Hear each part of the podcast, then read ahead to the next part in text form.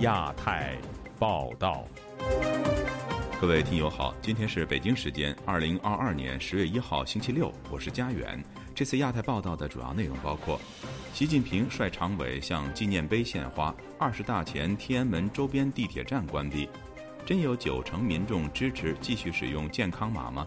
胡锡进战官媒后疑遭删文；山东东营防疫怪象，两个病例引发全城防控。北京借娱乐明星宣扬一中，徒增台湾人反感。十一前夕，台湾人权团体表达抗中反威权诉求。台湾首艘自造万吨级两栖作战舰交舰，可配备三十余枚防空导弹。接下来就请听这次节目的详细内容。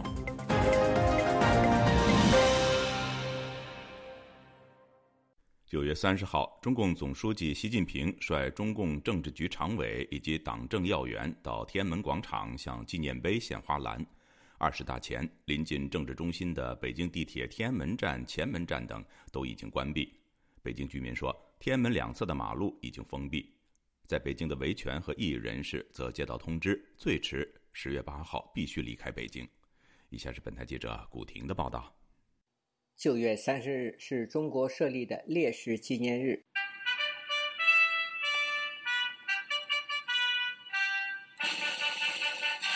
上午，中共总书记、国家主席习近平等七名中共中央政治局常委均有出席。当天有中学生在仪式上献唱，之后由礼宾抬起九个花篮，献送到人民英雄纪念碑前。习近平等人登上纪念碑。整理花篮的缎带，随后缓步绕行，仪式历时约二十分钟。目测数百名出席仪式者均未戴口罩，这是新冠疫情爆发三年来上述首次。国庆晚宴九月三十日晚于人民大会堂举行。就在前一天，北京地铁通报，自九月三十日首班车起。至另行通告，时指一号线天安门东站、天安门西站封站；二号线、八号线前门站封站。封站期间，各次列车。在上述车站通过不停车，前门站停止二号线和八号线换乘，一号线王府井站西侧出入口封闭。北京维权人士野静环当天告诉本台，天安门两侧的马路也已经禁止通行。不光是地铁啊，天安门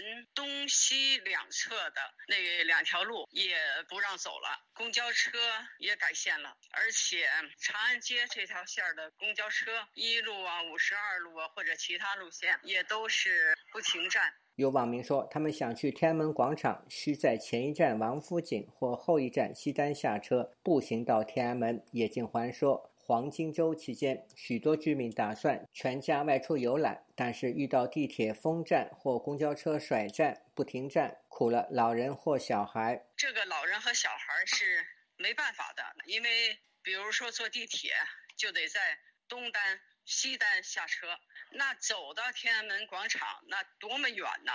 开这些会，搞这些活动，给老百姓带来极大的不方便。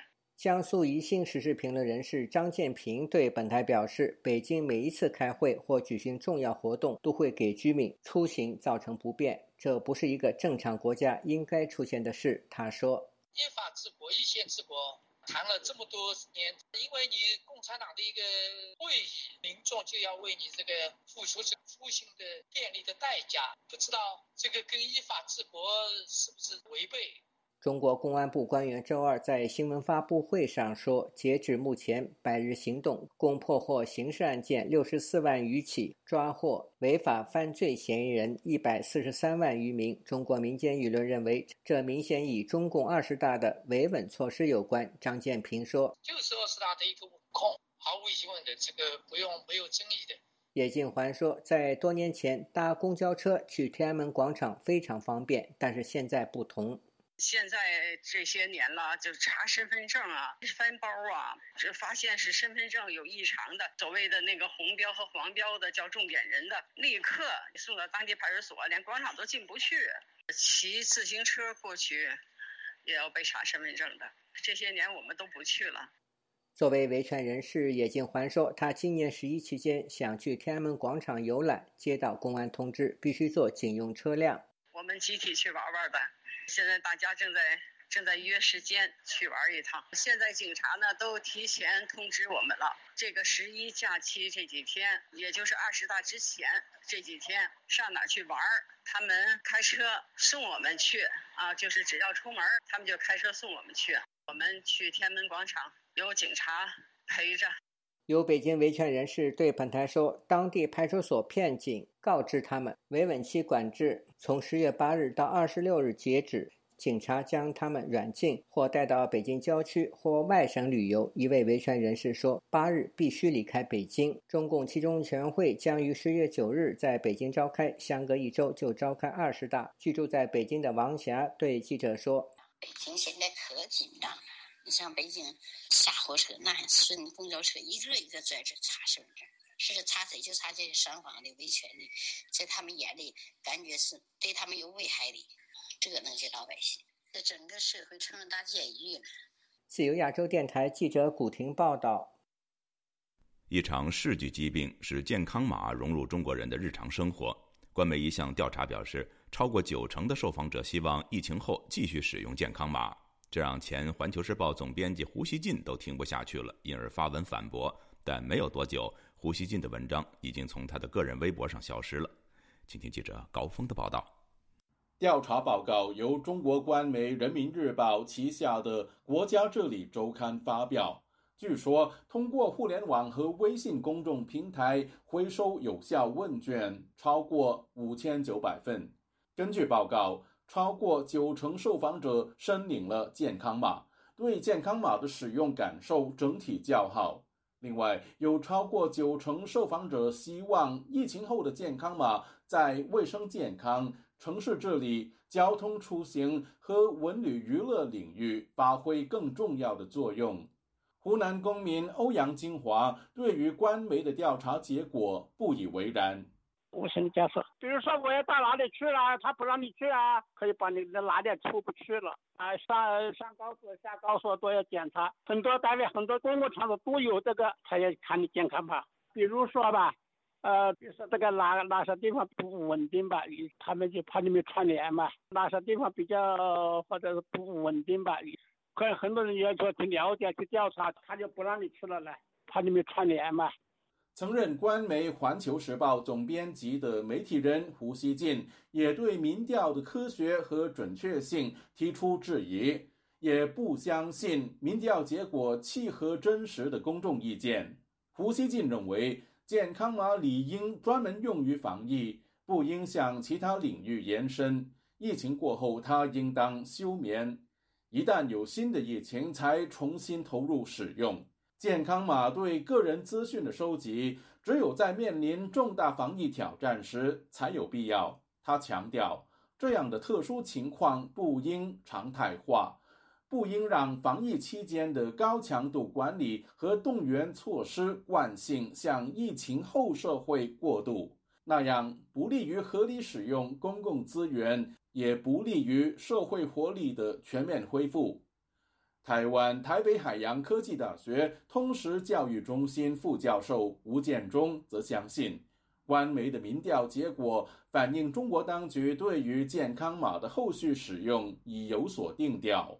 河南这个村镇银行，呃，要有这些存户要去取款的时候，都遭受到健康码的这样的限制。他已经把这种健康码的这种功能并入所谓的社会信用体系制度里面。它的这个健康码的这个功能，可能将来会嫁接在不管是买车票，或者是买飞机，甚至于贷款等等的这一些社会信用体系制度之下，官媒是在打预防针，也在呃这个撑起民众对于就说呃疫后开放的这种中国大陆民间的这种期待。他预料疫情过后，中国当局会把健康码进一步发扬光大。但不排除重新包装的可能。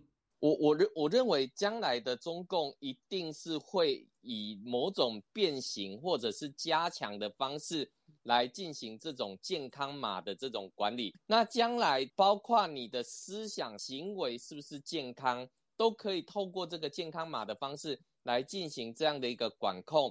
尤其是中国大陆的这种电子监控已经日趋成熟。即便将来呃不叫做健康码，那也会用某种形式持续存在在中国大陆的这种社会管控的一个系统里面。在胡锡进的微博留言区，网友对他几乎一面倒支持。其后，胡锡进却把帖文删除。在疫情爆发期间，胡锡进的一系列发言，往往都跟呃这个中央有所脱节，并不是因为他呃要跟中央唱反调，而是因为他变成了寻常人士之后，他没有这一些权威管道，没有正确认识到党党中央的这种方向，直觉跟判断，呃，跟中央产生的这个落差，只要是跟中央唱反调的这个结果。最后都是被禁言跟晋升。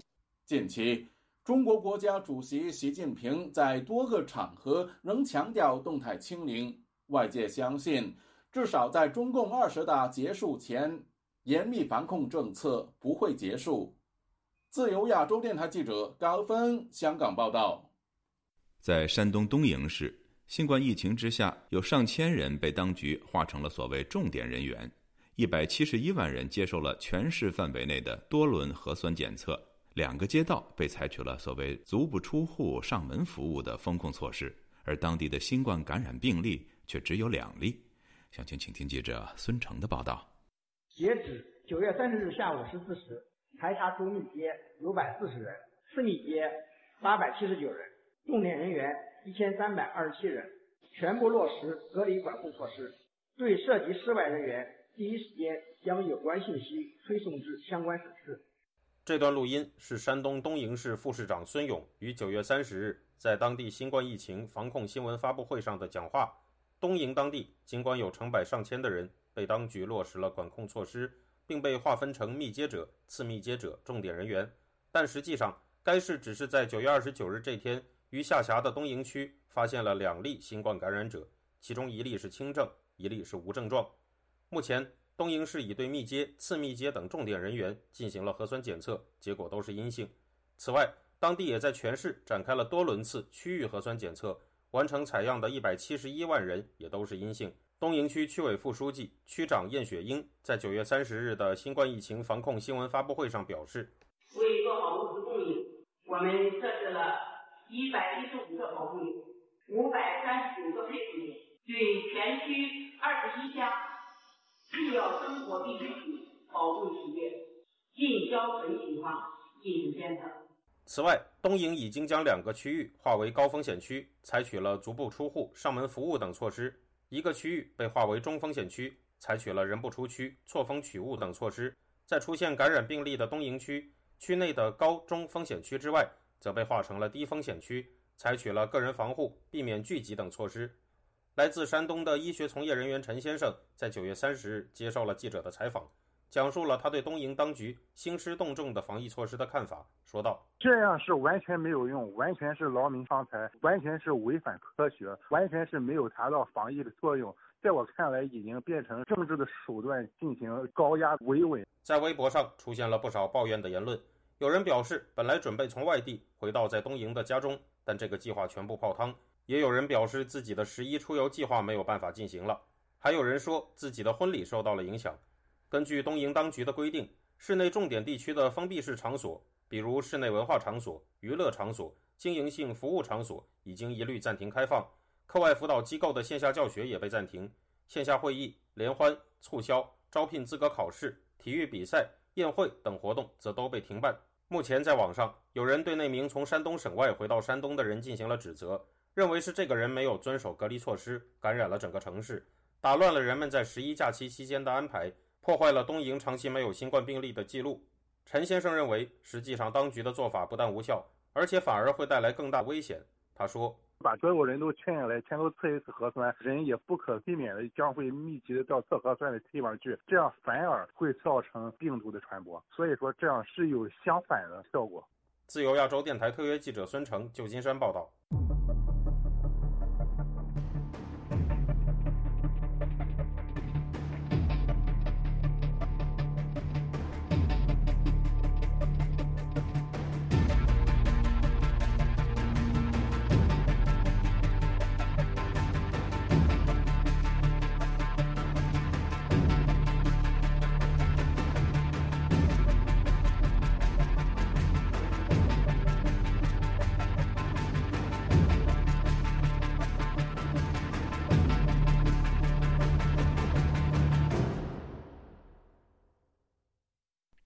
对台湾进行认知作战已经行之有年。自习近平第二任期以来，北京通常通过娱乐圈明星在社群平台上向粉丝宣扬所谓“一个中国”的理念，而在中国的台湾艺人，在帮忙宣传中共理念上也不落人后。在认知作战下，台湾民众的台湾认同是否会被喜爱的艺人所改变和说服呢？以下是本台记者唐媛媛的报道。台湾中央社三十日引述美国李启蒙大学政治科学系助理教授陈丹。和中国研究系助理教授高耿松的研究文章。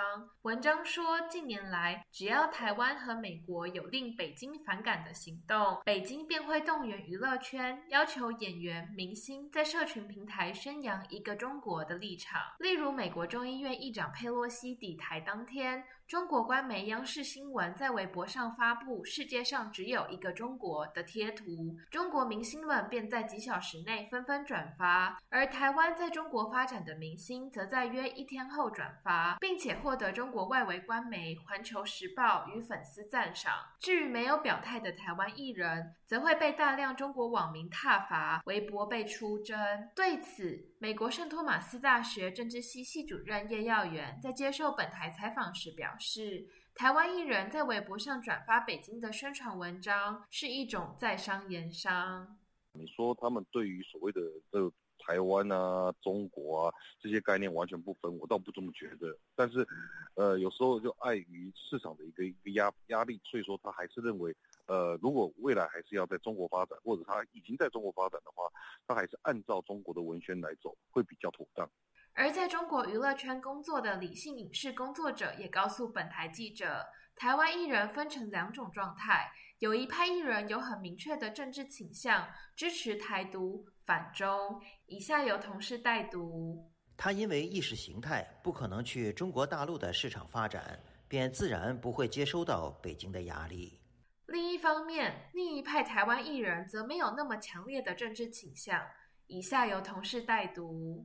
他是台湾人，但是又想要在中国发展。他的演艺事业很大一部分重心在中国，因为中国市场是一般华人导演和演员所无法放弃的。在此情况下，被要求配合中国政府表态，也是种无奈。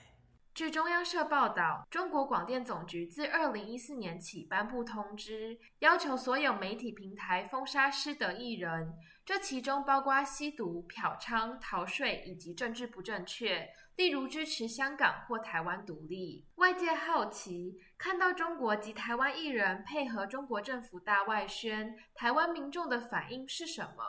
叶耀元表示，在台湾意识高昂的情况下。台湾人的自我认同超过六成，而偏好与中国交好的民众占比偏低。在此情况下，台湾民众看到一些台湾艺人配合中国认知作战，普遍反应是反感的。对此，理性影视工作者则有不同的看法。他表示，台湾的民众也分为两种，一种是政治冷感的，所以对于艺人表态不会有太多反应；但另一方面，台湾多数年轻人从二零一九年香港反送中开始，便强烈反对中国，因此这些年轻人经常会在网络上批评帮中国宣传的台湾艺人。但是，以下由同事代读：随着时间推移，以及艺人表态越来越频繁，台湾民众对艺人的批判力道便也逐渐降低。理性影视工作者还补充，虽然台湾艺人若想在中国市场发展，便不得不帮中国宣传。不过，台湾的经纪公司和电影公司会要求旗下艺人，就算要表态，也不要冲在最前面。以下由同事代读：所谓“枪打出头鸟”，等别人表态之后再跟着表态就可以了，不要变成那么明显的目标。李先生表示。毕竟还是会有意识形态强烈的观众会对艺人提出批评，经纪公司和电影公司生怕媒体以此炒作，对艺人及电影造成一发不可收拾的负面影响。中国官媒看台海九月二十九日报道，考古团队在福建平潭壳头丘遗址挖掘到群鱼、彩贝、狩猎等南岛语族六千多年前生活的痕迹。对此，看台海采访北京联合大学朱松林。教授。他表示，平潭壳头丘遗址群考古发现有力的证明了两岸自古以来就同属一个国家，两岸族群自古以来就同属于一个族群的客观事实，企图透过历史将北京对台统战的行为合理化。对此，叶耀元告诉本台记者：“透过考究祖先来源来证明两岸必须是一个国家，这种立论是没有根基的。因为世界上大多数国家都是移民国家，也就是移民到一片土地后再建立国家。美国就是一个最好的例子嘛。当初来美国的那些英国人啊、爱尔兰人啊、德国人啊、法国人啊，那是不是他们现在应该说美国属于英国的一部分，美国属于法国的一部分？”叶耀元表示。无论怎么去考究两国人民基因来源相同，依现在的政治氛围，也不能就基因来判定两个国家应该统一成一个国家，这是没有根据的。否则，如果北京的说法成立，人类的起源是来自伊索比亚，那大家都是伊索比亚人了吗？自由亚洲电台记者唐媛媛华盛顿报道。台湾多个人权团体在中国十一国庆的前夕赴中国银行台北分行，表达人权不投降、抗中反威权的诉求。他们还公开邀请各界签署人权抗中承诺书，表达共同抵御中国威权扩张的决心。请听本台记者黄春梅发自台北的报道：人权不投降，人权不投降，抗中反威权，抗中反威权。台湾超过二十个人权团体三十号赴中国银行的台北分行，这个代表中国官方在台唯一的机构前表达诉求。在中国被关押五年的人权工作者李明哲也到场声援。李明哲先对在场所有非政府组织团体深深一鞠躬，感谢他们过去五年的营救。李明哲提到，中国常谈到四个自信。但是在中国火红的电影引入尘烟，创下上亿票房之后，却因为太写实而被下架，非常讽刺。在我看来，中国共产党的政府是一个全世界最不自信的政政府，他连一部写实的电影都容忍不了。李明哲说：“中国一九四九年号称建立新中国，但却用株连九族的方式对付人民，比中国历届朝代更封建。”他提醒台湾人，中国外长王毅日前宣称，台海要真正和平，就是一国两制。在自由民主的台湾，如果选择跟威权者与恶劣的中国政府妥协，将对不起所有牺牲的民主前辈。对抗中国不是台湾选择的道路。台海的一切的和平，一切的问题，噪音者都是中国政府。台湾政府，我们只希望。我们保有我们自己的生活价值，我们保有自己的生活方式。我们是小国小民，但是我们不愿意做大国顺民。在此之前，人权团体上午先在台湾立法院外召开记者会，表达共同抵抗中国威权扩张的决心。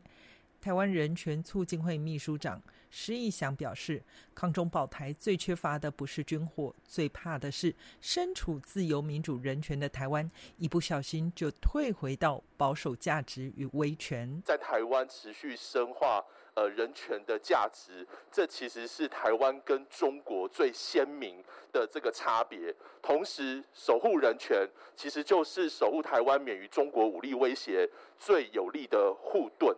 因此，他们提出三个诉求：持续行动捍卫人权价值，捍卫台湾自由，全民抵抗不投降，积极团结抗中，反对威权扩张。西藏台湾人权连线常务理事扎西慈人指出，每到十一或是在联合国时，中国总是宣称关心少数民族的文化、宗教、教育，但现在西藏的状况更严重，中国是在消灭藏人的文化和教育。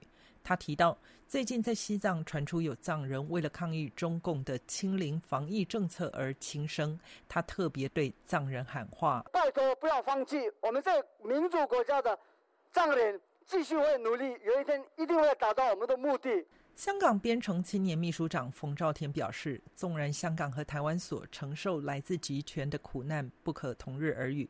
但是大家都站在同一阵线上，那既然就是躲不了，我们就一直面对，一直挨下去，躲躲避唔開就一齊去挨。人权团体也公开邀请大家一起签署人权抗中承诺书，必须承诺将持续以实际行动关注与声援遭中国打压的受迫害者，必须承诺不跟随中国政府及其代理人之政治宣传起舞，不违反民意传播失败主义的投降论述。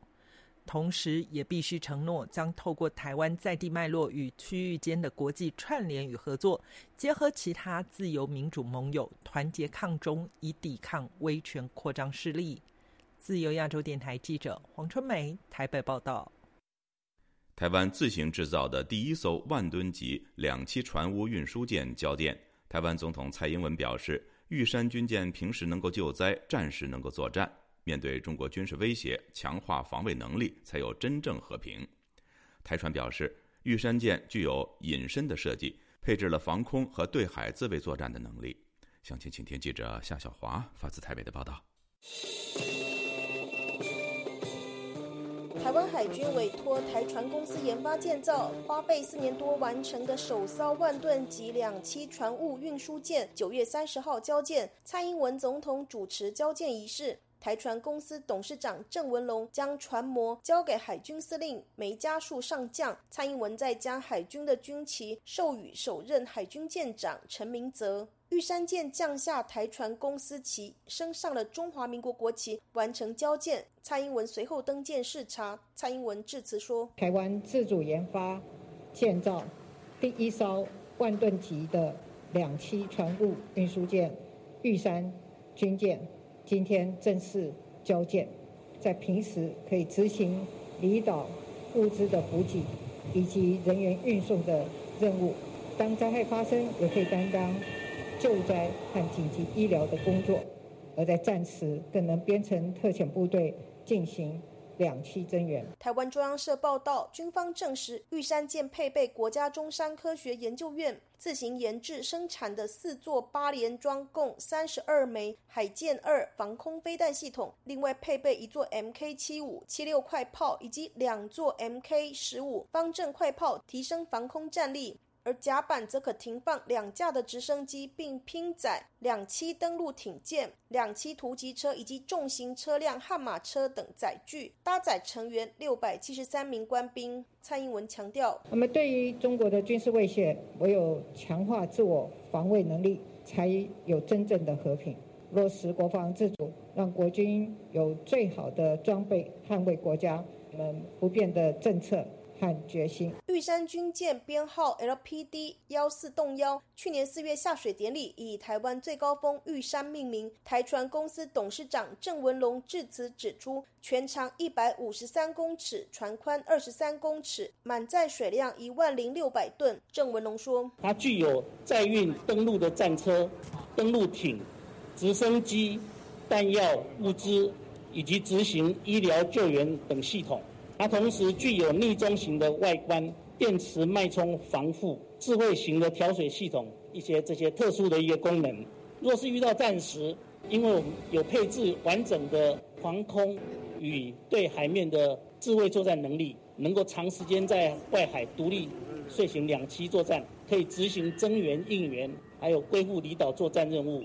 台湾联合报报道，今年六月，玉山舰在船坞进行测试的时候，曾经发生船舱后段进水，相关的系统线路浸泡到海水的事故。台船公司表示，是操作的过程中因为忽略注意事项，造成机舱进水，海水并没有伤到主机。经过淡水清洗等标准处理，再经过海军和国防部复验，通过各种的规范，才完成交舰的验收工作，并保证新舰不会有任何品质问题。台湾国防安全研究院所长苏子云接受自由亚洲电台采访研判，应该是技术问题，不影响结构。中国解放军零七五型的攻击舰建造过程中，其建造厂也曾发生火灾，没有伤及结构，视为工业管理的技术问题。台湾退役海军上校杨余胜。接受自由亚洲电台采访表示，过去他参与台湾向国外采购接舰，也遇到如装备、修船、热线、起风等各式问题。既然能够交舰成。成军，显示相关的问题应该已经排除。杨玉胜说：“总是从失败当中得到教训，有这样的经验，我反而觉得对未来再造后续件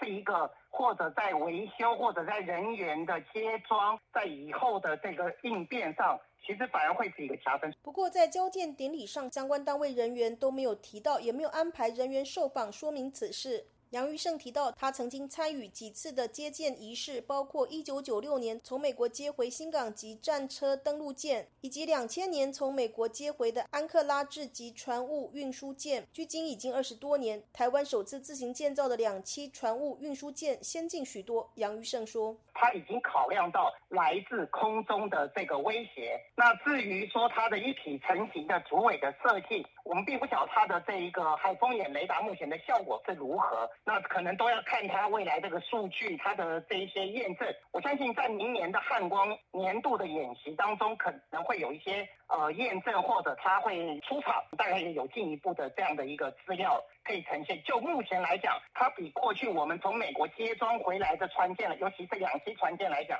在防御能力还有在执行任务上，都是大大的向前跨进了一步。这个部分，我觉得至少对海军来讲，算。是一个很正面的战力的成长。杨玉胜提到，台湾曾经派战车、登陆舰等协助二零一三年菲律宾强烈台风海燕人道救援物资运补。未来玉山舰有所谓野战医院的功能，能够执行救灾支援，具有端木性质的任务。苏子云说：“玉山舰它的全新设计，把台湾海军的这原始的这个船舰的设计能力提升到具有逆中功能。那第二个就是战系的整合、战斗系统的整合，因为。”这玉山舰的排水吨位比较大，所以让海军跟中科院有机会把这个防空飞弹跟这个快炮都整合到一个叫做战斗系统的这个呃指挥中枢里面去。它也可以升级的那个潜力，就是未来随着这些技术的再进步。它就可以升级更好的那个防空飞弹相关的火炮，这些都是非常好的呃国防需求，然后结合产业发展的一个好的模式。苏子云强调，这种船舰国造在各国会产生约一点七倍到一点八倍的经济效益，以用来支撑国防经济。自由亚洲电台记者谢小华台北报道。美国德国马歇尔基金会以及德国贝塔斯曼基金会最近对十四个国家的民调显示。如果中国武力犯台，多数受访者比较支持以外交举措以及经济制裁应对，而低于百分之五的受访者同意对台湾输送武器和军队。请听记者黄春梅发自台北的报道。美国德国马歇尔基金会与德国贝塔斯曼基金会二十九日联合发布《二零二二跨大西洋趋势报告》。针对俄罗斯入侵乌克兰和中国的地缘政治野心带来的挑战，向跨大西洋地区的十四个国家进行问卷调查。调查的时间落在今年六月到七月之间。中国解放军是在民调后八月初，美国众议院议长佩洛西访台后对台实施大规模军演。问卷针对如果中国入侵台湾，十四国受访者对于他们的政府可能采取的行动都很谨慎。报告说，受访者对外交举措和制裁的支持率很高，但对派遣武器和军队几乎不感兴趣。报告指出，百分之三十五的受访者在中国侵台时只支持外交措施，三成二的受访者支持联合经济制裁。只有百分之四和百分之二的民众支持向台输送武器和派遣军队，甚至还有百分之十二的人希望他们的国家不要采取任何行动。美国总统拜登上任以来四度表示，若中国入侵，将出兵协防台湾。但是调查发现，就算是向台湾输送武器和派遣军队支持率最高的美国，也仅有不到一成的支持。问卷也调查十四国受访者对中国在全球事务中影响力的看法。调查发现，所有国家的大多数受访者都认为中国的全球影响力是负面的，但是在国家之间和国家内部存在很大的差异。报告指出，从二零二一年以来，对中国在全球事务中的影响看法几乎没有变化。瑞典、德国、加拿大、英国、荷兰以及葡萄牙对中国负面看法都超过六成。在法国、西班牙和美国，则是超过五成。罗马尼亚是唯一一个有将近半数的受访者认为中国的影响是积极的。中国到底是合作伙伴、竞争者还是对手？根据二零二二年的趋势，除了美国之外，在接受的国家中，几乎有四分之一的受访者表示，他们不知道中国是他们国家的合作伙伴，或是竞争者还是对手。这在瑞典、立陶宛、波兰和荷兰尤其明显。从调查可以看出，即使是对中国敌意比例最高的美国、加拿大、德国、英国，将中国视为对手的比例仍比竞争者的比例低。美国将中国视为对手的比例最高，占百分之三十二；加拿大居次，占比百分之二十四；而德国紧追在后，百分之二十三的人将中国视为对手。自由亚洲电台记者黄春梅台北报道。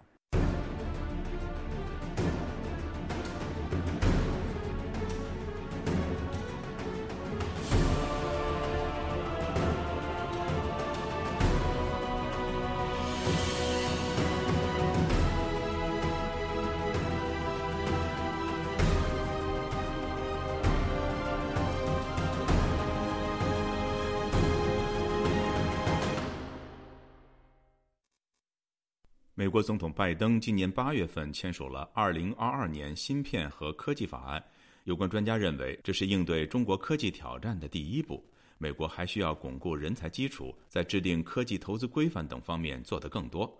以下是本台记者经纬的报道。美国智库特殊竞争研究项目日前发布研究报告，警告美国有被中国跑赢科技竞争的风险。今年九月，美国国家安全顾问沙利文在特殊竞争研究项目全球新兴技术峰会上发表讲话，强调科技进步将重新定义二十一世纪的地缘政治格局。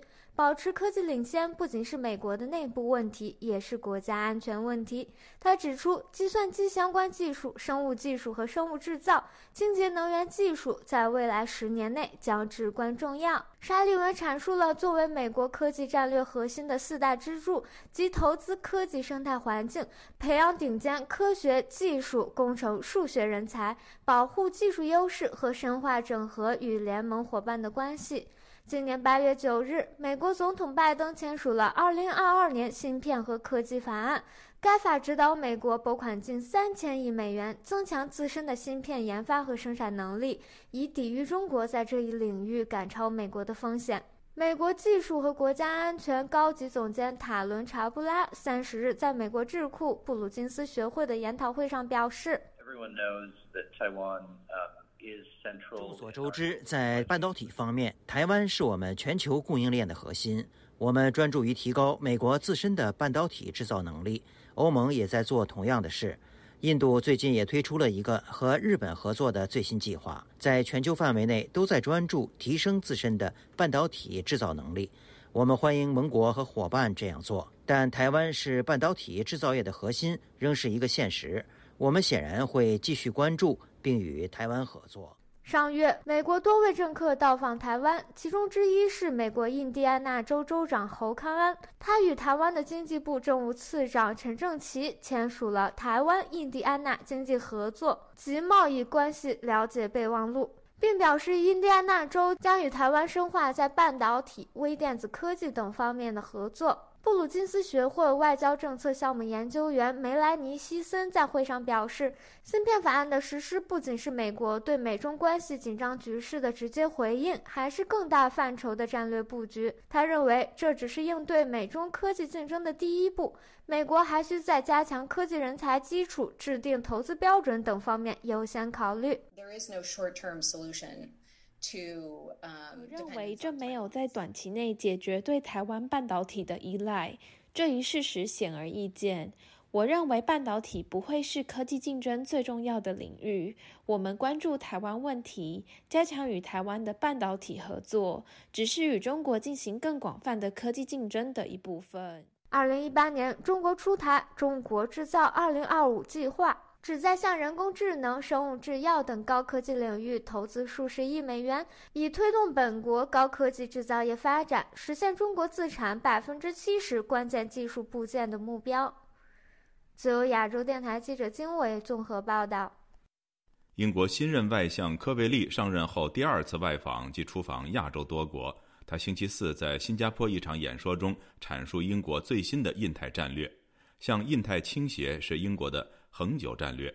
他又批评中国背离国际规则和规范。他声明，任何地方出现镇压，英国都不会坐视不理。以下是本台记者吕希发自伦敦的报道。和英国新任首相特拉斯一让以对华强硬见称的科维利接过特拉斯的外相之位以后，他先到纽约出席联合国大会，之后的第二次外访行程就选择到访亚洲多国。包括日本、韩国和新加坡，显示英国对亚太地区的重视程度。他周四在新加坡出席美国智库米尔肯研究所主办的亚洲论坛，第一次以外相的身份发表针对英国印太战略的演讲，强调英国向印太倾斜的策略不只是一句口号，而是恒久的战略。向印太倾斜还意味着我们确认。印太地区的安全和繁荣与欧洲的安全繁荣密不可分。我们正致力成为印太地区的欧洲合作伙伴，在印太地区建立最广泛、最多范畴的合作关系。我在此表明，英国的向印太倾斜战略将持续，而且是恒久性的。英国前首相约翰逊任内提出向印太倾斜的战略，作为英国脱欧以后的新外交政策重点，目的是要让英国政府重返亚太，扩大英国在印太地区民主国家的影响力，并抗衡中国。科维利秉持对华鹰派的作风，在演说当中五次点名中国，批评中国背离国际规则和规范，和俄罗斯结盟，声言任何地方出现镇压。英国都不会坐视不理。中国可以选择他要走的道路，但可以肯定的一点是，英国政府将永远捍卫我们自身和盟友的主权和经济安全，无论哪里发生镇压。任何一届英国政府都不会视而不见。科维利上个星期在纽约和中国外长王毅会面，期间对台海紧张情势表达关注。他在演说当中提到这次会面，强调即使英中两国有分歧，也应该保持对话。科维利此行也正式宣布，英国国际投资公司在新加坡的办公室正式营运。英国国际投资公司隶属于英国外交部，负责国际合作、发展、投资与金融服务，可以动用公营和私人资金投资亚洲、非洲以及加勒比海地区，以取代中国的一带一路倡议。科文利在演说当中提到，英国国际投资公司在新加坡的办公室有意在未来五年在印太地区投资五亿元英镑，支持印太国家优质绿色基建项目。科维利被视为特拉斯的重要盟友和坚定的支持者。特拉斯出任首相以后，就提拔科维利接过外相之位。外界预期科维利将会延续前任的强硬作风，在外交上围堵中国。除了在外交上拉拢印太国家，特拉斯的内阁也马不停蹄在经贸上拉拢西方盟友。英国新任国际贸易大臣巴基诺克周四和美国贸易代表戴奇举行网络会面。巴基诺克在推特上发帖，强调美国是英国最大的经济伙伴。美国贸易代表署在会后发表声明，表示二人在会上讨论如何应对中国带来的威胁。以下我的同事读出：贸易代表在会上强调，美英两国有机会在不同平台上合作，以应对中国不符合市场经济的政策以及经济胁迫行为所带来的共同挑战。不过，英国新政府当前更重要的任务是要解决国内的经济危机。自从英国上个星期公布极具争议性的大规模减税方案以后，英镑应声急跌，要靠英格兰银行，也就是英国央行出手救市。而最新的民调更显示，执政保守党的支持度急跌到百分之二十一，而在野工党的支持度就飙升到百分之五十四。这将会动摇保守党内对特拉斯的信心，质疑他是否有能力带领保守党赢得二零二四年的大选，更使特拉斯在上任以后不到一个月就面临被逼宫的压力。自由亚洲电台记者吕希，英国伦敦报道。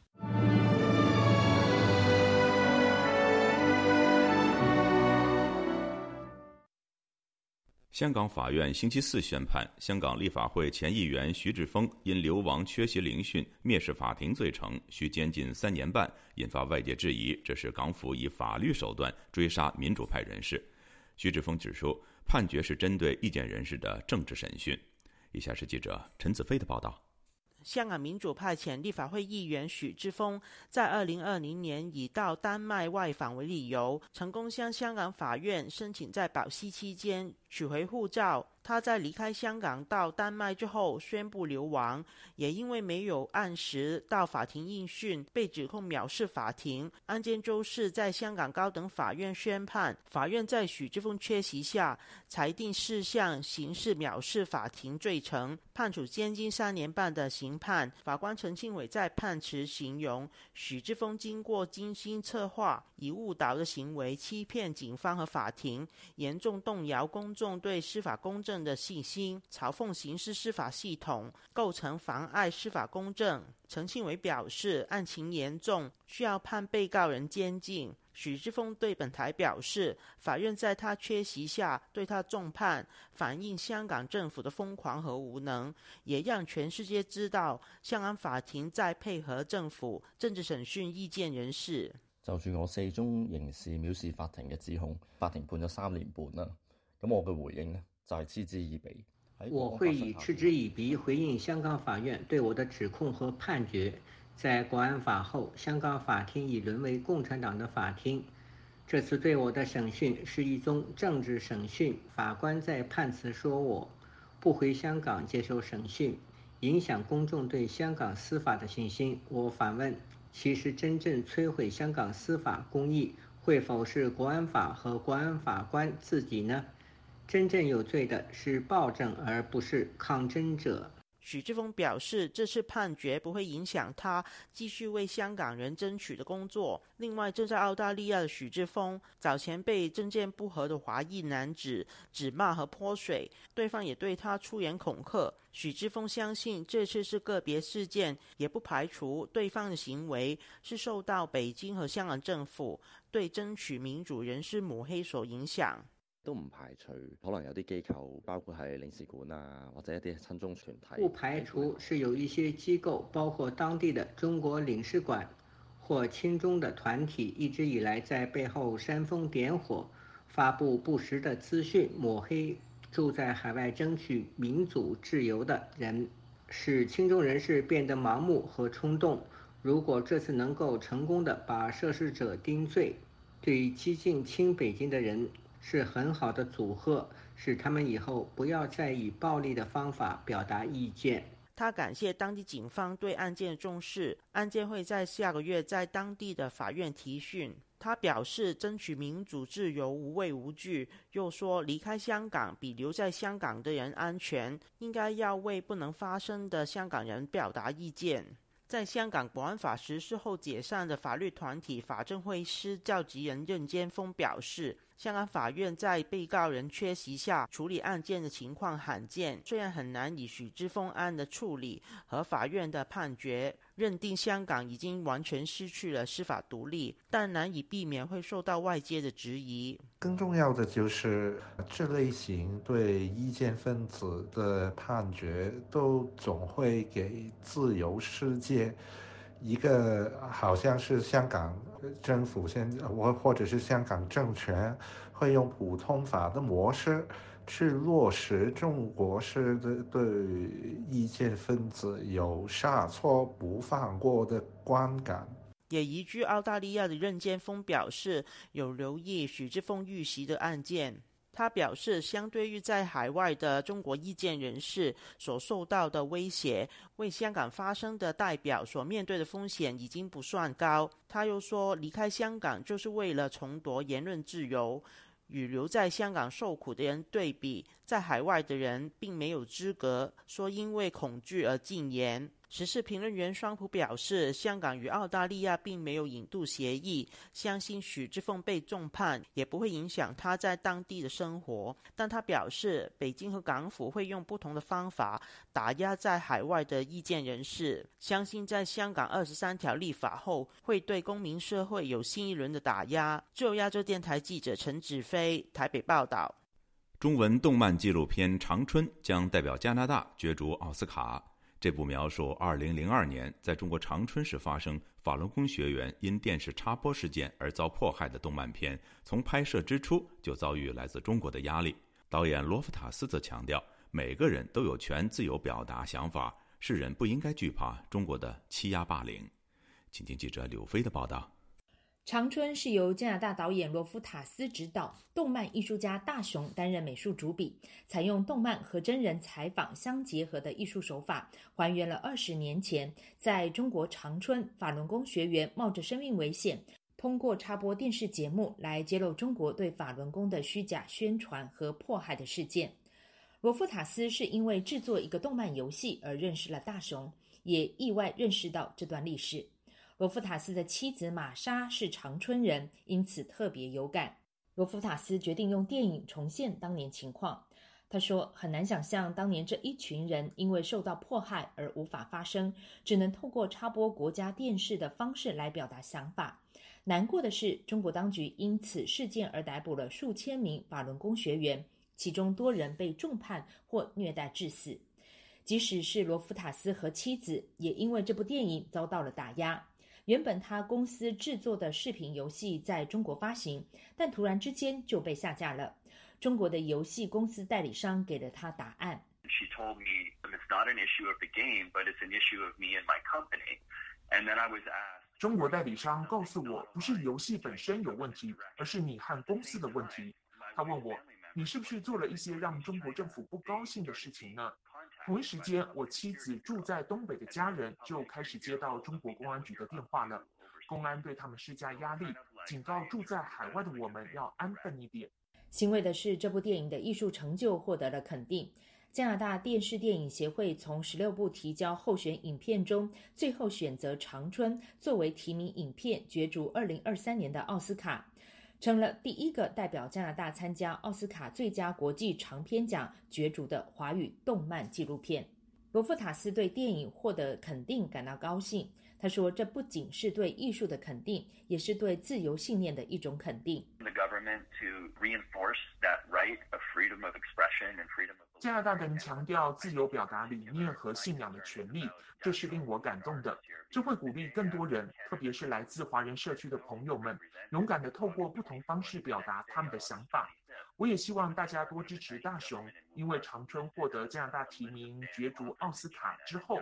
中国就宣布禁止所有大雄的漫画作品了。